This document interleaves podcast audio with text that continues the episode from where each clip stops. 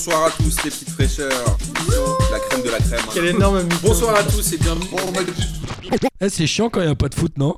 Bonjour à tous et bienvenue dans ce nouvel épisode de L'amour du maillot. Vous êtes toujours sur Passement de Jambes et aujourd'hui j'ai l'immense honneur et l'immense joie d'accueillir Lino. Lino, comment tu vas? Ça va très bien, très très bien. Aïe aïe aïe, qu'est-ce que ça me fait plaisir d'entendre cette voix. Au début j'ai entendu les oiseaux, je me suis dit ah le bruit les cigales, oiseaux. non, pas, et, là, pas les... et là en fait c'est les cigales dans ta voix. Ah oui, c'est les cigales. Bah bien sûr, c'est pas les oiseaux. Donc Lino, pour ceux qui ne te connaissent pas, Lino13 euh, sur Twitter, euh, tu viens du Sud. J'ai envie, de Ouais. te chanson- j'ai envie de te chanter une chanson de Chimène Badi, mais euh, je vais me retenir parce que je chante très mal. Et, je vais plutôt me concentrer sur ce qui nous occupe aujourd'hui, puisque je t'accueille pour, pour que tu nous parles d'un maillot. Tu connais le concept? Évidemment. Ah, ça fait plaisir. Donc il va falloir que tu me parles d'un maillot que tu as choisi. Et euh, je sais pas pourquoi, mais je sens que c'est un maillot de ton, de ton club de cœur. Je sais pas pourquoi. Évidemment, J'ai l'impression. évidemment, toujours. Donc tu as choisi quoi? Euh, alors moi, je suis, euh, je suis aussi connu un petit peu sur Twitter pour être euh, tout le temps dans le truc du l'amour du, tu vois, du foot, l'amour des, C'est vrai. C'est vrai que tu es un joueurs et, tout. et, et des fois un petit peu ce côté décalé, donc j'ai pas forcément choisi un- le plus beau maillot de l'OM, tu vois, ou euh, le 93, tout ça, non. J'ai pris euh, le maillot de l'Olympique de Marseille 2003-2004, euh, Ok. floqué euh, Mido. Ouh, Voilà. Le pharaon. Là, là, on est dans le, les bases. on est vraiment dans un truc assez, euh, ouais, décalé, je pense, surtout quand on sait que là, cette année-là, il y avait à la pointe de l'attaque de l'OM, il y avait aussi un autre joueur. C'est appelé Euh, comme un Titi quelque chose, je crois. Ouais, il s'appelait Didier Drogba. Ah, voilà. Il a fait Un une, belle carrière après, enfin après, à l'OM d'ailleurs, avant aussi, et après euh, une- plutôt une belle carrière. ouais. On va dire que un petit peu moins le cas de Mido. J'imagine que tu vas nous expliquer d'ailleurs euh, le contexte de l'arrivée de Mido et euh, bah, la cohabitation avec Drogba et ce qu'il était censé apporter à l'OM en plus. Ouais, ben Mido, du coup, c'est aussi pour ça que j'ai- floqué le maillot. Euh, je, vais, je vais donner toutes les raisons pour lesquelles j'ai floqué Ouais, ce maillot. c'est euh. un choix particulier. Ça m'intéresse quand même que tu, nous- tu nous expliques pourquoi Ouais, c'est- pour ça que j'ai choisi ça. Euh, parce que j'ai d'autres maillots de l'OM, évidemment, euh, euh, pas forcément floqués, mais là, voilà, celui-ci, c'est vraiment le plus, euh, entre guillemets, particulier que j'ai. Euh, donc Mido arrive à l'OM. euh, donc Alain Perrin, le coach de l'OM. L'OM est en Ligue des Champions, a fait une saison précédente assez, euh, assez euh, bonne, même très très bonne, avec Leboeuf, Van Buiten euh, et, euh, et toute, les, toute la compagnie. euh, une attaque Sako, Chapuis euh, et Bakayoko euh, flamboyante. Mais malgré tout, l'OM s'est hissé sur le podium. Donc l'OM a des ambitions assez, assez, euh, assez fortes hein, pour cette Ligue des Champions et pour le championnat. Et donc l'OM, en fait, euh, Alain Perrin veut un duo d'attaque assez, euh, assez fou. Parce qu'il en avait alors, marre de la mine Sako. Ouais, je Ça, pense qu'il en c'est avait marre du trio. Donc euh, Cyril Non. Chapuis. Il veut un duo assez fou. Et euh, lui, son idée principale, c'est euh, Paoletta Drogba. Euh, donc il veut ça vraiment. Donc euh, nous, Marseillais, évidemment, euh, on est à fond sur Paoletta parce que bah, à Bordeaux, il est extraordinaire. hein. Drogba est aussi. trois saisons à plus de 20 buts avec Bordeaux. Ouais. C'est un, malade. hein. Drogba, bon, c'est une bonne saison à, à, à Guingamp, même une saison assez exceptionnelle avec Malouda. Mais Explosif. bon, voilà, euh, nous on se dit, euh, évidemment, on veut a Paoletta. 10-12 buts hein, avec, avec euh, Guingamp, il me semble, de tête. Un- hein. Je pense qu'un un petit peu plus. 15 buts peut-être. Ouais, je dirais 15, peut-être. Je, je, Mais là, en fait, que j'ai. Gros potentiel euh, athlétique, très, très beau duo avec Florent Malouda. Ouais, ouais, carrément. Ils partageaient l'attaque ensemble à Guingamp. hein. je sais pas si c'est une valeur sûre de la Ligue 1, mais il, il est pas forcément tout jeune. Mais, mais voilà, il a quand même fait une Il super 22, saison. Pardon? 22-23 quand il arrive? Ouais, j'ai l'impression un peu plus, je sais pas. Franchement, là, on est, on on n'est pas sérieux, on connaît pas les, les chiffres et tout, mais euh, donc, voilà. Et finalement, ben, Paoletta vient pas, donc euh, nous, on est un petit peu, euh, on est un petit peu dégoûté. Bon, Drogba signe, et puis euh, l'OM se rabat du coup sur euh, sur Mido, donc là, on, on reprend carrément espoir parce que du coup, pour répondre à ta question, euh, Mido, c'est la star de l'Ajax. Euh, alors peut-être beaucoup vont bondir parce que beaucoup pensent que la star de l'Ajax à l'époque c'est Zlatan. Alors c'est une des stars aussi de l'Ajax, mais Ouais, la- même Zlatan, aussi, mais c'est surtout qu'ils ont Mido, le pharaon, quoi. Zlatan le dit, le dit lui-même. Donc si Zlatan le dit, bon, Zlatan le dit lui-même. Voilà, la vraie star de l'Ajax c'est Mido, euh, joueur assez euh, exceptionnel, un potentiel fou. Euh, voilà, potentiellement une des, une des futures stars européennes. Et un charisme de ouf en plus. Hein. On oublie, mais c'est un mec, caractère genre, ouf. un caractère de ouf. Zlatan avait peur de lui, quoi. il tiendra tête à Zlatan hein, avec cette fameuse bataille au ciseau euh, où il va balancer des ciseaux sur, euh, sur Zlatan et puis euh, et puis voilà donc nous on est on est complètement hypé parce que voilà on se dit euh, Drogba euh, et Mido euh, surtout Mido du coup ça va être euh, ça va être assez fou. Et du coup on a on a un espoir euh, pas possible. En plus il prend le numéro 9 à Marseille numéro 9 c'est mythique parce que c'est Jean-Pierre Papin tout ça. Donc euh, donc déjà voilà. Voilà pourquoi déjà Mido quand il arrive il y a une hype assez assez folle autour de lui. Allô? Ouais je t'entends. Ah, je crois que tu étais parti. non non non Et du coup, tu choisis de ce, de ce maillot-là, de... c'est tout de suite, tu vas l'acheter, tu le floques Mido Bah. parce que tu as un kiff euh, sur son arrivée? Ouais, alors en fait, euh, à l'époque, donc je suis assez jeune et euh, comme souvent, mon père me dit voilà, on va acheter le maillot de l'OM et tout. euh, je t'offre le maillot l'été, tu vois, bon, ok. Il faut que tu floques un joueur, donc moi j'étais assez chaud sur Mido et tout, tu vois. Et, et donc je laisse passer 2-3 journées. Et en fait, lors de la seconde journée du championnat, Mido marque hein, contre Auxerre, hein, un but de la tête. hein. Euh, voilà, les cheveux longs, le bandeau. Moi à l'époque j'avais aussi les cheveux longs. Euh, il a un bandeau Adidas, je crois. Euh, donc je me dis voilà, il marque, du coup il, il marque avant Drogba. Je me dis voilà, ce joueur, franchement, je vais le, je vais, je vais le kiffer, c'est sûr. Ok, je vais, je floque Mido. voilà, c'est, le joueur que je vais suivre cette année. Voilà, du coup j'achète le maillot et je floque Mido. Et le match suivant, Drogba marque contre Sochaux. Et puis euh, et la machine est lancée. Mais moi j'ai mon maillot Mido toujours, euh, toujours.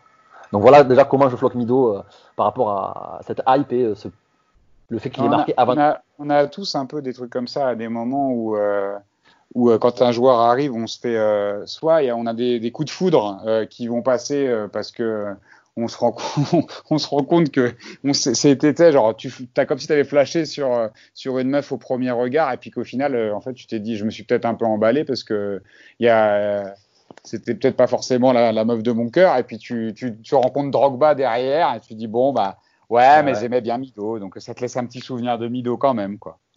Bah ouais, c'est ça, tu vois. Et, et du coup, après, après ça, j'ai plus jamais floqué de maillot. Euh, Ah, t'as plus, t'as pas de, de maillot floqué euh, Non, euh, Ah, alors, j'en ai pas d'autres. J'en ai un de, de l'Angleterre euh, 2004 floqué Beckham. Ouais. L'Euro mais 2004. pas de maillot de l'OM en tout cas. Non, maillot de l'OM, j'ai jamais plus floqué. Euh, euh, parce que, que, voilà, j'ai- ça, ça, le, le t'a Mido, ça m'a un petit peu. un peu Ouais, alors même si j'adore Mido toujours, euh, j'ai beaucoup d'affection pour lui, puisque euh, j'ai choisi aussi ce maillot parce que c'était ma première année abonné au Vélodrome, euh, je crois 2004. hein. Donc du coup, l'épopée en, en Coupe d'Europe et tout, euh, voilà, Mido Drogba, même si Drogba euh, prenait toute attention parce que c'était c'était plus l'OM, c'était l'Olympique de Drogba, euh, il y avait que lui sur le terrain, mais euh, voilà, Mido c'était quand même des, des performances assez cool. Euh, donc j'en garde un super souvenir et tout, mais, mais j'avoue que je, voilà, je me suis dit après ça, bon, on va éviter les flocages. Après, en plus, il est parti. il y a eu une cure à Merano. Enfin, après, il est parti à la Roma. Enfin, C'est étrange parce que moi, j'ai pas ce rapport-là, tu vois. Genre, j'ai des erreurs de parcours sur des flocages. Euh, je pourrais te citer quelques-uns. euh, j'ai fait, fait floquer euh, au PSG. Euh, je, pense là à Didier Digard que j'avais bien aimé quand il était arrivé. J'ai fait floquer très rapidement Didier Digard sur, mon maillot. Je sais plus quel c'est 2008-2009 ou 2007-2008, un truc comme ça. Et c'est vrai que tu vois, je crois qu'il se barre six mois plus tard et je m'étais dit, genre j'ai un peu déconné sur ce truc-là. Euh, mais euh, maintenant que je l'ai, tu vois, le maillot, après j'en ai plein d'autres. Hein, j'ai des maillots de, de, de grands joueurs du, du Paris Saint-Germain. Mais euh, celui-là, eh ben, il fait partie de la collection, tu vois. C'est pourquoi pas. je je l'aurais pas fait en fin de saison, mais du coup, il est comme ça, il est comme ça, tu vois. Après, maintenant, je pense que j'attends beaucoup plus longtemps avant de les faire floquer. J'attends que ça, se ça, déroule un petit peu, tu vois. tu vois, moi, été abonné pas mal de saisons à, à- au Vélodrome. Et puis, avec mes potes, on rigolait tout le temps, tu vois, dans les, dans, dans les tribunes, on voyait des flocages. Franchement, euh, des joueurs qui restaient quelques mois, ou tu vois, des joueurs qui, au final, se- se- ont été assez catastrophiques et tout. euh, euh, Enfin, tu vois, les mecs qui ont floqué Sitchev parce qu'il est arrivé, le mec, la hype russe et tout. euh, au final, bon, super le flocage, tu vois. Mais j'ai j'ai plein d'autres exemples comme ça. Donc, après, c'est vrai que hum, j'ai, euh, tu vois, je dois avoir un maillot de Boca euh, floqué euh, Riquelme parce que bon, ben voilà. Mais si je devais avoir des maillots Ouais, floqués, ça, on, reste- euh, ça, on respecte fort, ça. ouais, mais voilà, tu vois, D'ailleurs, il- est floqué Roman, ton maillot. il est floqué Roman, c'est vrai, tu, tu le connais bien. Mais tu vois, j'attendrai longtemps. euh, si je devais acheter un maillot de l'OM floqué, euh, euh, ce serait peut-être, tu vois, je sais pas, Niang ou euh, l'Inter avec Ronaldo euh, ou Adriano, tu vois. Là, là, je pourrais le faire, même à l'OM, je pourrais le faire, tu vois.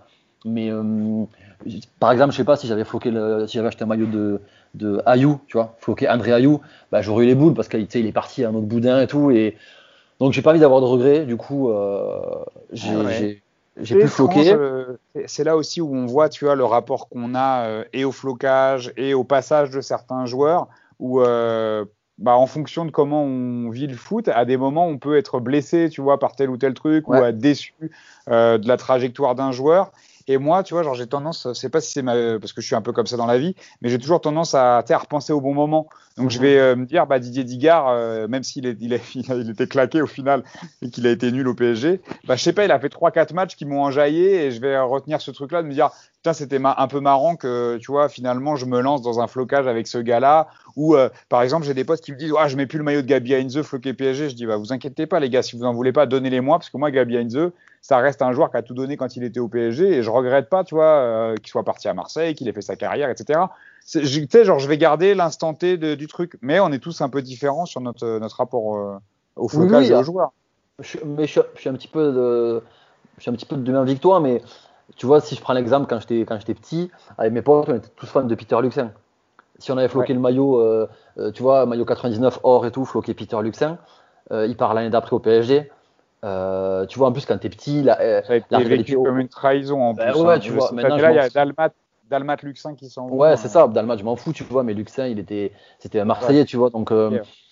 En plus, t'es petit, donc euh, moi, maintenant, la rivalité Marseille-Paris, tu vois, c'est bon, je suis pas comme avant, tu vois. Mais quand j'étais petit, la rivalité, elle était, tu vois, Paris, c'était vraiment. euh, donc, j'aurais- si j'avais floqué un maillot Peter Luxin, Il y avait une Ouais, j'aurais- aversion. T'aurais aurais limite été capable de floquer anti-PSG. quoi. non, C'est non, ça jamais. Non, non, parce que je, je, je respecte pas trop les gens qui. euh, Ils niquent leur- Moi, je, Ouais. je respecte trop les maillots pour le niquer avec des flocages comme ça. Je suis tellement dégoûté à chaque fois. Ouais, c'est ça, tu vois. Et, le- et le- Moi, quand et- je vois un Cédric 93, ça me fait mal au boule, hein, je t'avoue. euh. Mais à la limite, Ouais, ça, je- Pas les gens, ouais, j'ai toujours du mal. Mais moi, j'ai du mal avec ça.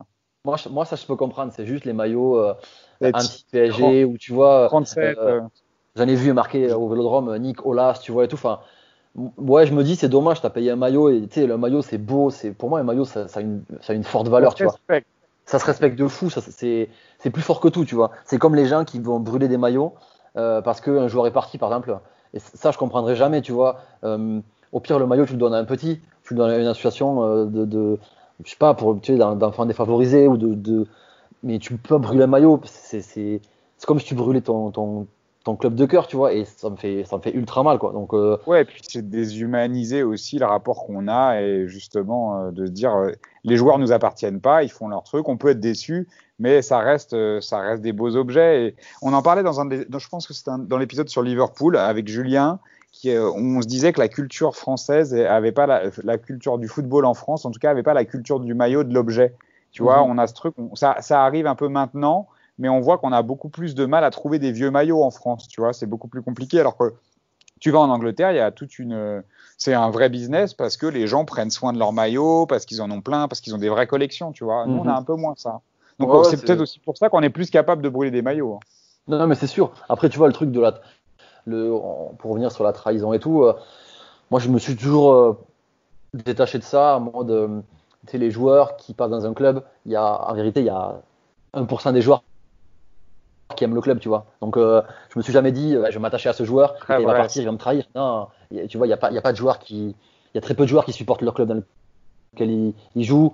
Et il faut, eux, ils ont une carrière professionnelle. Donc, quand ils quittent un club, bah, ils voient leur. euh, ben ouais, puis c'est, tu vois, c'est comme nous quand on change de taf et tout. Donc, euh, voilà, moi, j'ai toujours eu ce truc-là. Donc, euh, après, j'ai arrêté de floquer pour plein de raisons. Et, mais, mais voilà. Donc, en tout cas, au moins, j'ai mon maillot.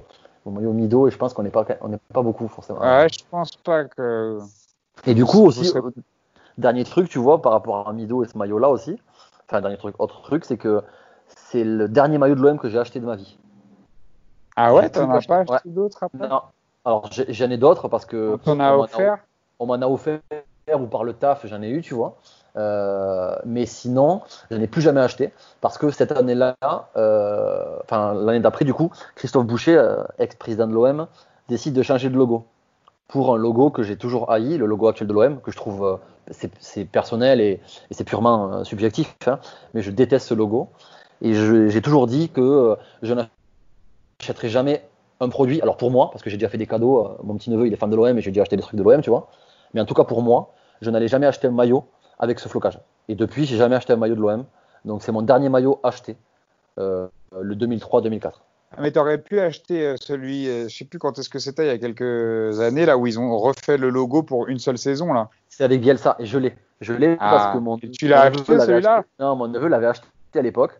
Et euh, du coup, mon neveu maintenant qui est assez grand et qui est très très très costaud, le maillot il est trop grand, donc C'est il l'a donné. tu vois, il est, il est plus jeune que moi, mais euh, il est beaucoup plus costaud que moi. Donc il me l'a, il me l'a donné. Donc j'ai ce maillot là, le maillot euh, de la, de la Ah. saison Bielsa.